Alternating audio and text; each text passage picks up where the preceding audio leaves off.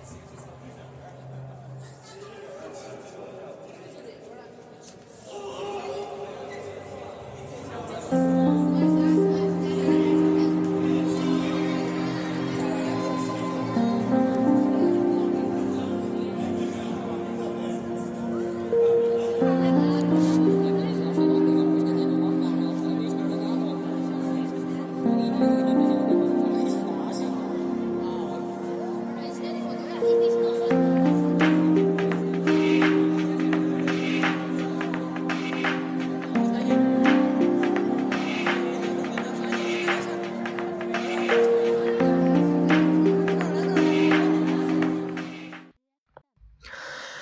各位听众，您现在收听的是 FM 幺零六点九路人电台，男孩的复数是 gay。很感谢各位听众在深夜聆听路人的电台。如果你喜欢路人电台，请把它推荐给你的好基友们。如果你想跟路人有进一步的互动，可以关注路人的微信公众号。那联系方式呢，都在节目简介当中。路人期待与你们的相遇。今天呢，刚好是中秋节假期的最后一天，所以路人在这里还是要给大家补一个中秋快乐。嗯，大家都知道，就是最近成都有疫情，所以最近这两周的时间基本上都在居家生活。嗯，也就是居家的这一段时间呢，就是跟家里人相处的时间就又多了很多。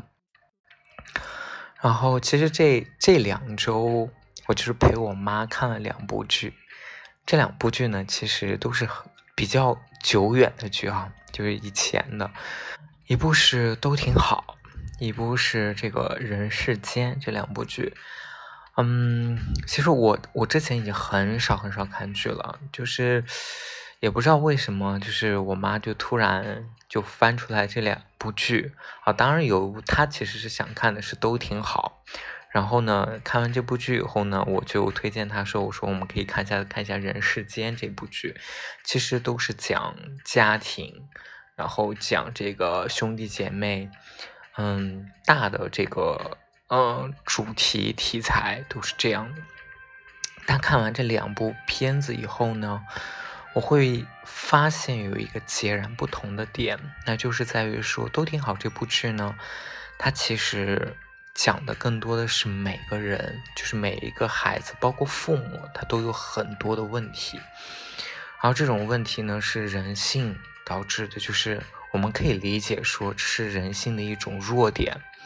每个人都有很多的这种人性的弱点，哦，就是大家都不是完美的，是在于这种不完美的大家的这种交织下，怎么慢慢达到一种和解的一个过程。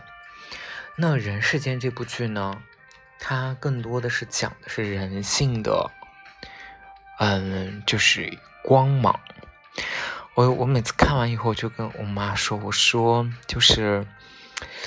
我觉得这部剧是每个人，他们都是非常正面、非常正能量的人。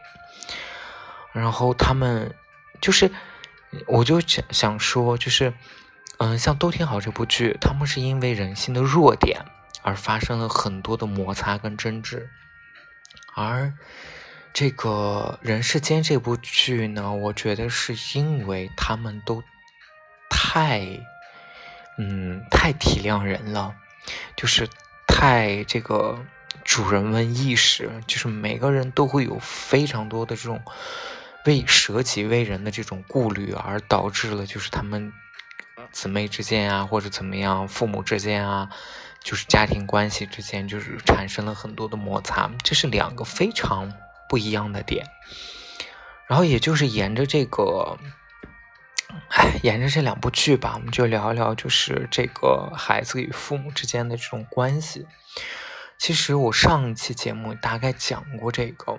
我现在再回想，我看完这部片子以后，哈，再回去，其实对我有没有触动？我真的觉得是有触动的，哈。就是我觉得这两部剧火，真的是有原因的。像都挺好这部剧呢，其实啊，我个人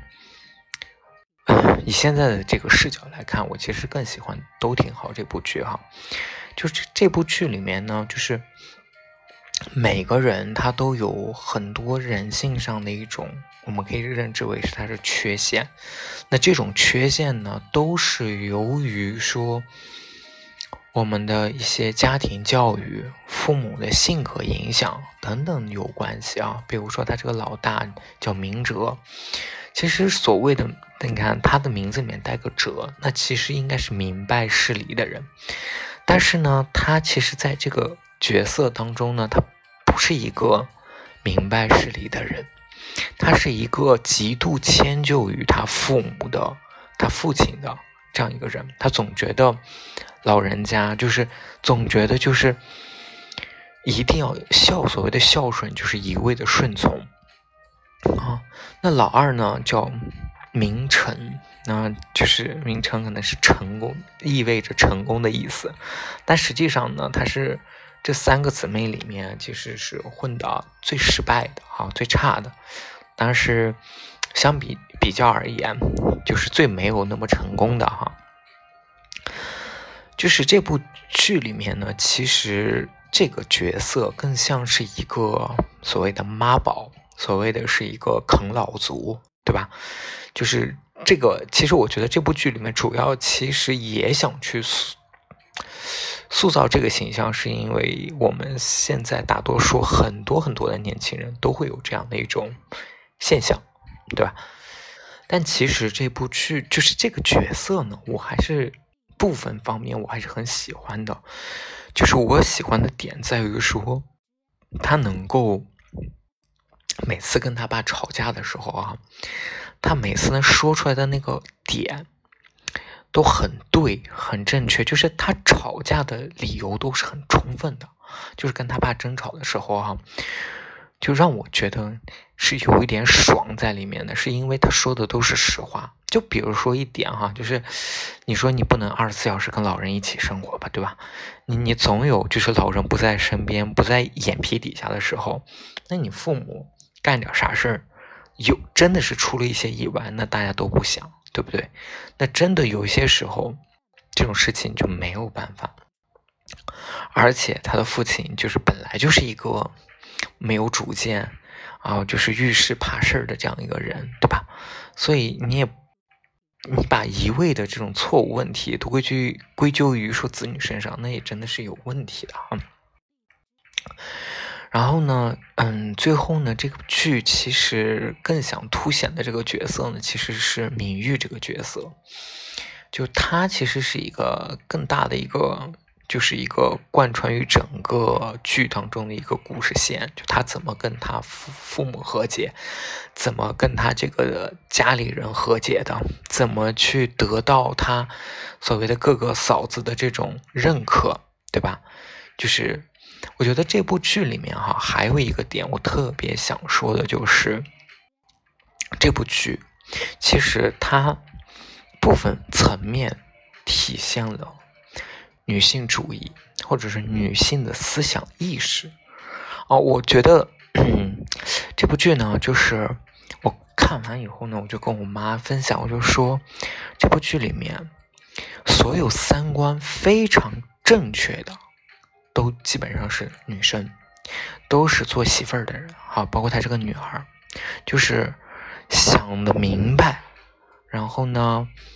做事有担当、有责任。其实我在这部剧里面，我最喜欢、最喜欢的这个角色，其实是这个呃明明成，就是老二的这个媳妇儿。就不要看人家家里这个条件很好哈，父母应该也是高干。但是他的，你说这个价值观、思想觉悟，我觉得真的都没有问题。而且他是一个，我认为哈，他相比起这个老大的这个媳妇儿呢，他更少一点心机啊。我个人认为是这样的，所以我觉得，我觉得这个角色塑造的很好。就是以前我们更多的认为说。在家庭的这个伦理剧里面，很多当媳妇儿的儿媳妇儿的哈，都是爱嚼舌根、爱去撺掇捣鼓是非的这种。但是你发现，在这部剧里面，女性的角色反而大大的去提升，就很正面，就她们能够看清、分析，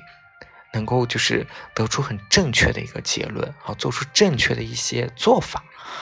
啊，我觉得这个。是我在这部剧里面感受特别深的，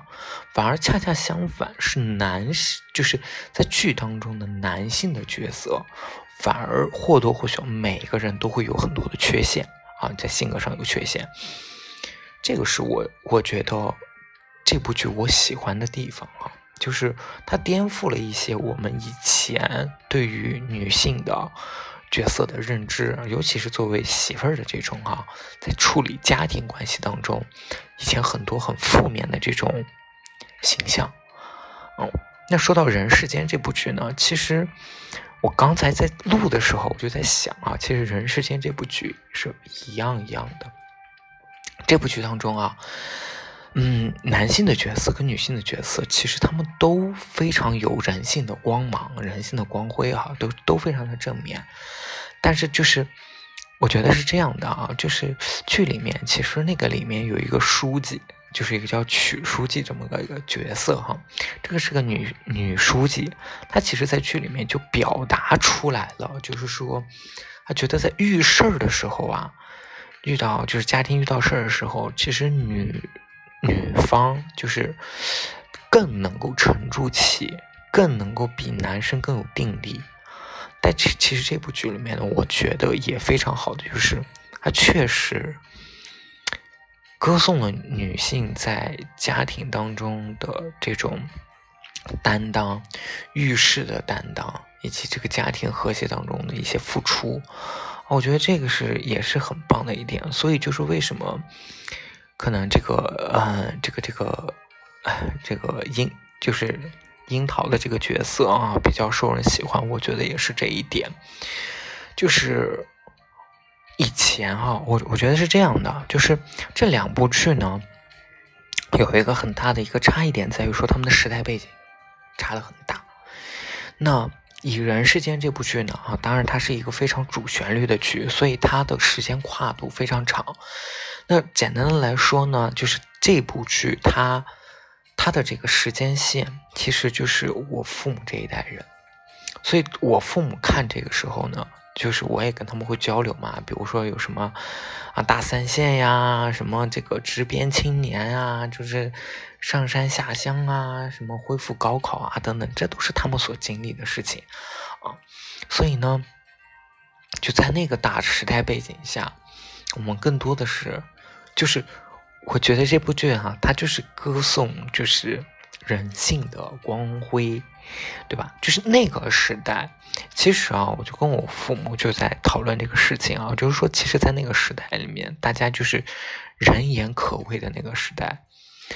就大家经历过啊，什么这个文革啊，什么之类的，为什么还有这么多的这种人性光辉的事迹在？啊，这个当然就是以前的，就是所所以就是为什么以前的人他都生活的那么单纯，就就在这部剧里面，你可以体现的就是说，光子片胡同的那些发小们，在经历二十多年甚至三十年，他们依旧能够一起是，能够一起互帮互助的这种情谊，那这个就是他们那一代人。所特有的，真的就是这种义气啊！不管你是贫穷还是富贵，那他们都能够守护这份友情。我觉得，就是邻里之间，就是朋友之间，就是做到有求必应的这种，确实，这个人性的光辉真是很很伟大。那，嗯。其实我觉得啊，就是也在想，就是当时嘛，就是那个剧里其实也说到过，就是说后面其实他们之间也会有矛盾。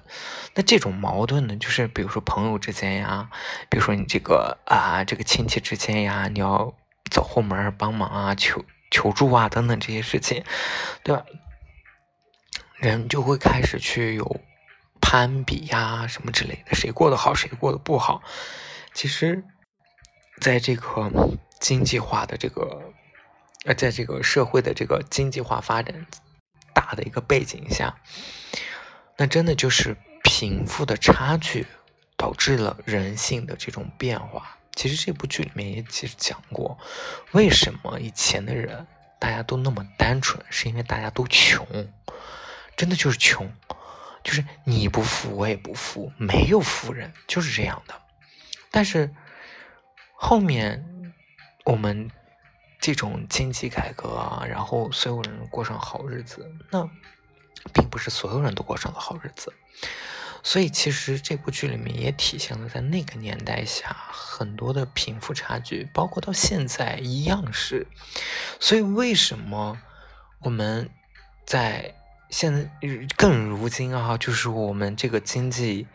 可能有下滑的趋势，对吧？就是各行各业都很难嘛。我们所谓的这个经济寒冬，尤其是在这样大背景下，我们人与人之间的这种就是。哎，恶之花就更更能凸显，就所谓人的戾气很重。为什么我们这么仇富？是因为我们都太穷了，是因为我们的这个贫富差距太大了，是因为尤其是在我们遇到寒冬的时候，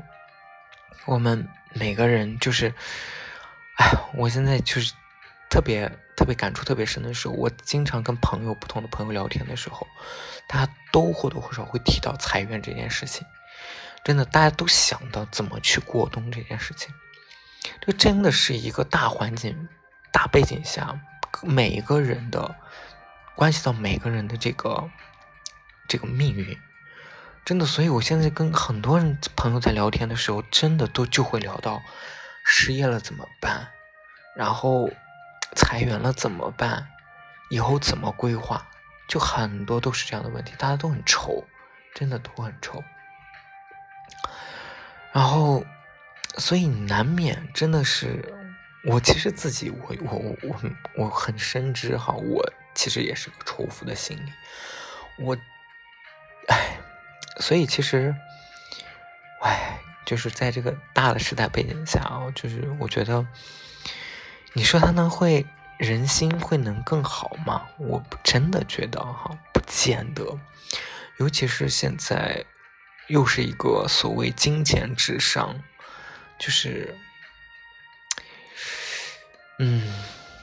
怎么说呢？就是之前啊，就是我看《人世间》这部剧的时候，就发现，就是你想啊，他们有很多这种老革命，在这个剧里面，他就讲他很无私去把这个钱贡献出来什么之类的。其实我家里啊，我就说实在话，我家里也有这样的事情。就是我爷爷是一个老革命，所以他也做了很多让我们觉得很不可思议的事情，就是这种无偿的这种捐赠的事情，确实能做得出来哈。当你让我现在做，我肯定不行，我肯定是不行的。所以就是说，以前那一代人的这个思想观念啊，真的跟我们现在这样这群这代人啊脱节的，真的是还是比较严重的。啊，就是因为毕竟我们所处的时代大背景不一样了，我们在一个这个什么都不缺的年代，但是我们就是我们在怎么说呢？你也不能说温饱上吧，就是说，唉，就你在温饱总得得奔小康嘛，对吧？你小康了总得到富裕吧，对吧？所以难免会有这种阶层的这种比较。哎，所以就是，嗯，所以看完这两部剧呢，我就觉得对我启发还是挺多的，然后我也挺想跟大家分享一下的。然后再就说到，就是说跟父母关系哈，我觉得这两部剧其实讲的都是子女跟父母之间的这种关系。嗯，其实我发现现在发现啊，确实我的之前也是跟朋友在。在聊这个事情，我发现，至少在同志圈子里面，我们很少，就是就是同志很爱旅游啊，你就很爱去消费，但是你会发现，他们会把这种消费的金额，都基本上都是以自我为中心，都用在自己身上的，就他们很少会去带，比如说想着说带着父母去旅游一下，没有，很少，基本上都自己去旅游，对吧？或者你自己约朋友去旅游，也很少说给父母买个这儿买个那，对吧？当然，我身边还是有一些朋友，但是很少哈。我觉得这个还是很个例的，就至少我接触的这个朋友下来，就还是很少会愿意对父母去做出一些这个奉献的哈。就是，嗯。其实最近也是啊，在家居家了这么久，对吧？我我觉得我就是我跟我父母的这个相处的时间会更多。然后像像我啊，就是嗯，因为我们是可以下楼的，所以呢，就我大概就是下班以后呢，就这我们在居家办公啊，就下班以后呢，我就可能跟我跟我爸就出去运动一下，可能打打球啊、跑跑步啊什么之类的。那晚上呢，就是我可能还去陪我妈看看剧啊什么之类的，就一起讨论一下。所以其实我真的我很，我说实在话，我我觉得居家的这段时间，很多人可能过得非常不开心。但我就从这个方面来说，我过得很开心，我觉得很充实。我觉得我跟我父母的陪伴有了，我跟我我母亲能够看一起看剧，我跟我父亲能够一起运动。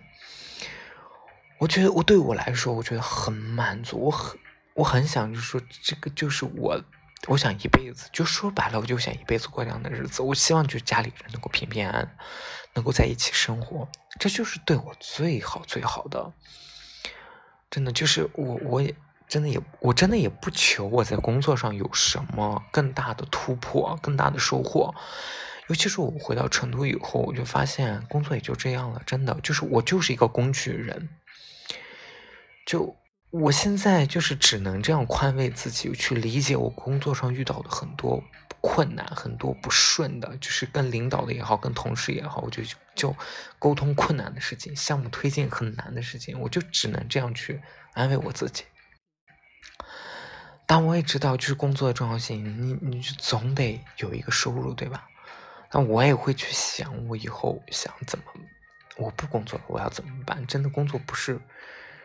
哎，就这样说吧，给别人打工真的很难遇到一个称心如意的工作。你遇到一个好的领导，赏识你的领导太难了。再遇到一个，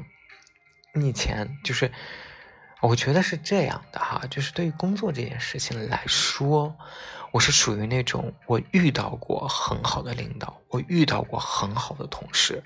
所以现在让我在这种工作环境当中，我就真的是难免会去比较，我就觉得现在这种就是屎一样。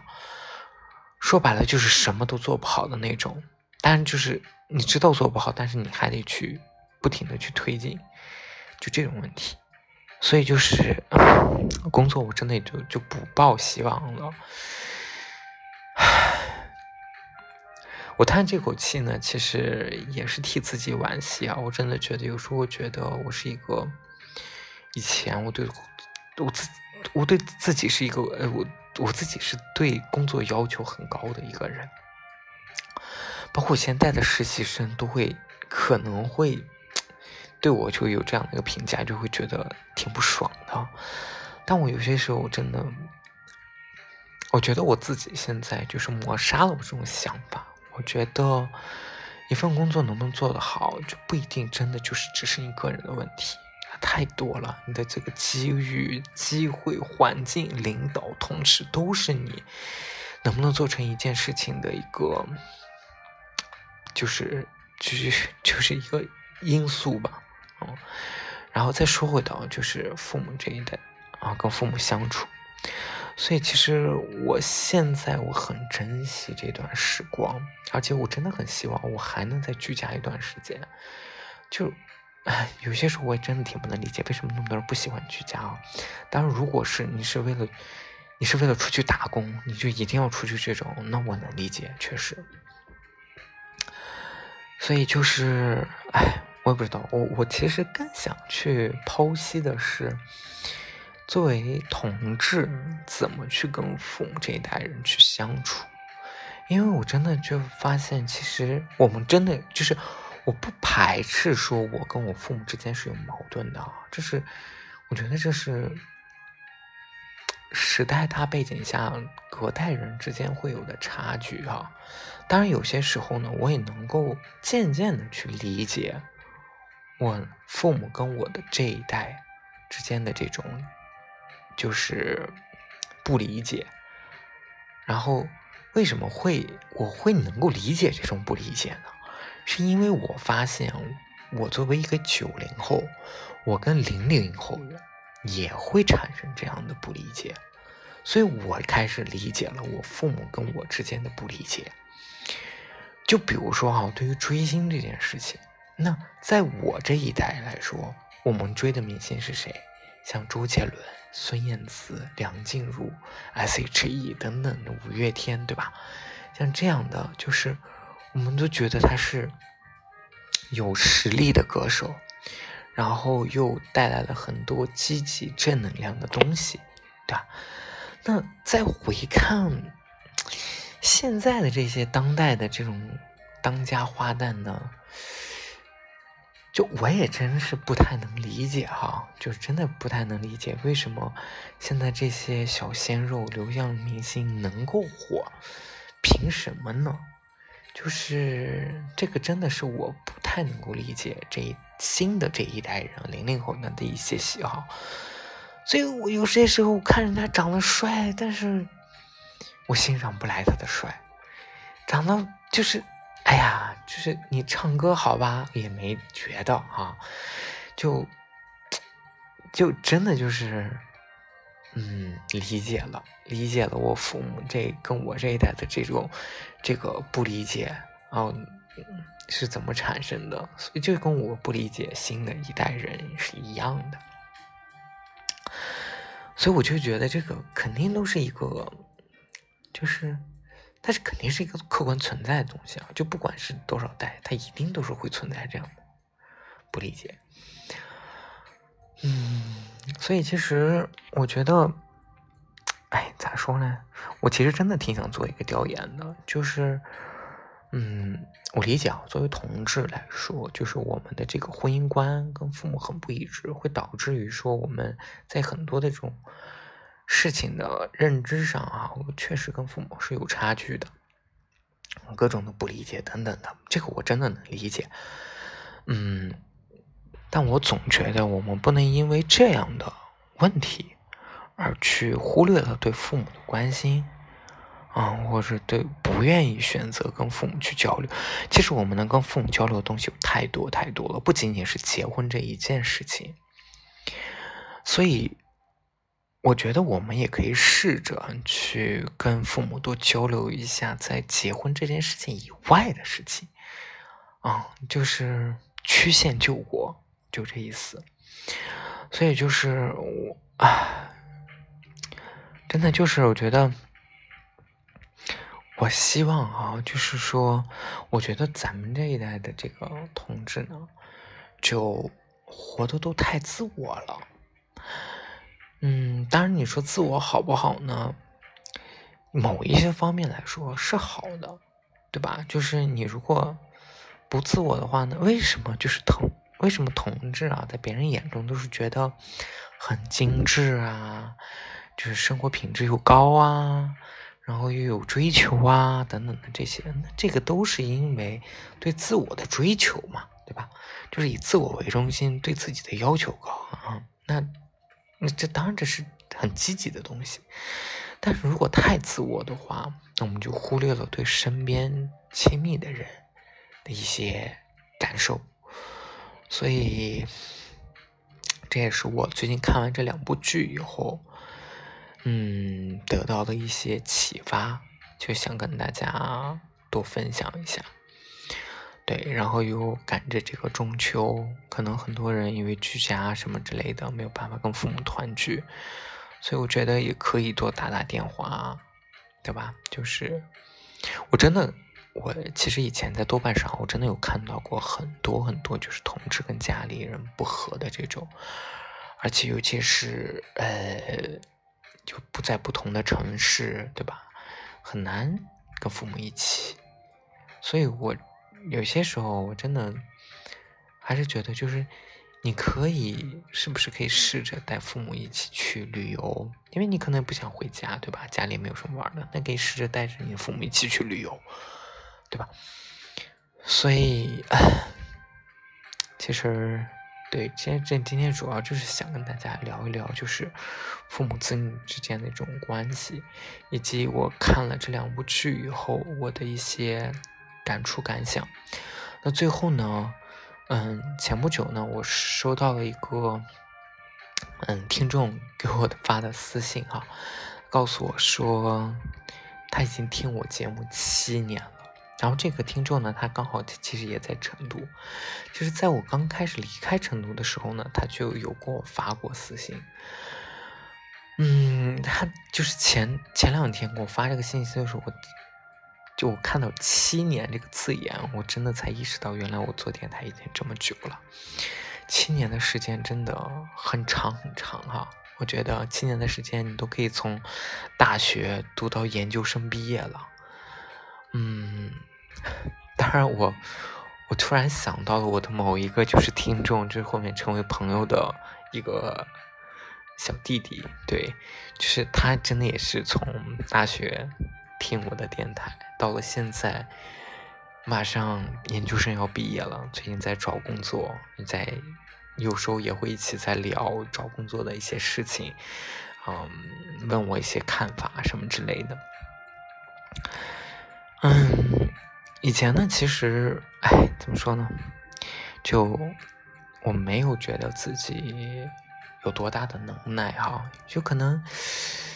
我想成功，我想我的电台火，我想我的电台能够有更多人的喜欢，更多人，我也希望我，可以说我有一个小小的网红梦，我也希望有一天我也能出个名啥的，但是。哎，事与愿违呗，对吧？就是再加上自己也确实懒，我抛下我不能够全身心的来去做这个电台，就包括我其实说白了，我现在录电台，我的什么也没有专业的设备，也没有，我以前还会 还会精心的去准备话题，准备这个手稿。对吧？这个大纲啊，就邀请这个嘉宾来，我都会提前写好这个大纲。我会问什么问题啊？聊什么话题啊？要怎么哪些方面聊啊？但是现在都很随意了。其实我也能理解哈，就是当你用心做一件事情，跟你不用心做一件事情，你得到的这个结果肯定是不一样的。当然，用心不一定一定是有好的结果，但是不用心就一定不会有好的结果，就是这样。最近呢，也就是，前不久就是有听，就是最近不是有很流行这个啊，有一个这个 FM 叫小宇宙嘛，听听人家这个，确实各个频道做的都很专业哈。那我无非也就只能是一个深夜电台，就是伴着大家入睡的这种。嗯，所以七年呢，就是也变了很多，也没变什么。对吧？就是我记得有一天有一个听众给我留言说说听到我的声音感觉有变化，觉得疲惫了很多。哎呀，我说实话，我真的没有觉得我声音这从我刚离开成都到现在有什么太多的变化。我其实一直都不喜欢我的声音，我一直都是很抗拒我声音的。我从来从来不会去愿意给别人发语音。因为我很讨厌，很讨厌听到自己的声音。嗯，其实我觉得这七年啊，更多的变化的是自己的心态。你说遇到了一些人，确实是遇到了，路途当中走走停停，很多人你不想割舍也得割舍，就这样哈。我很感谢这个电台让我遇到了形形色色的人，当然就是。路人嘛，对吧？就是难免我们会最后没有一起，就是能够结识到现在。其实，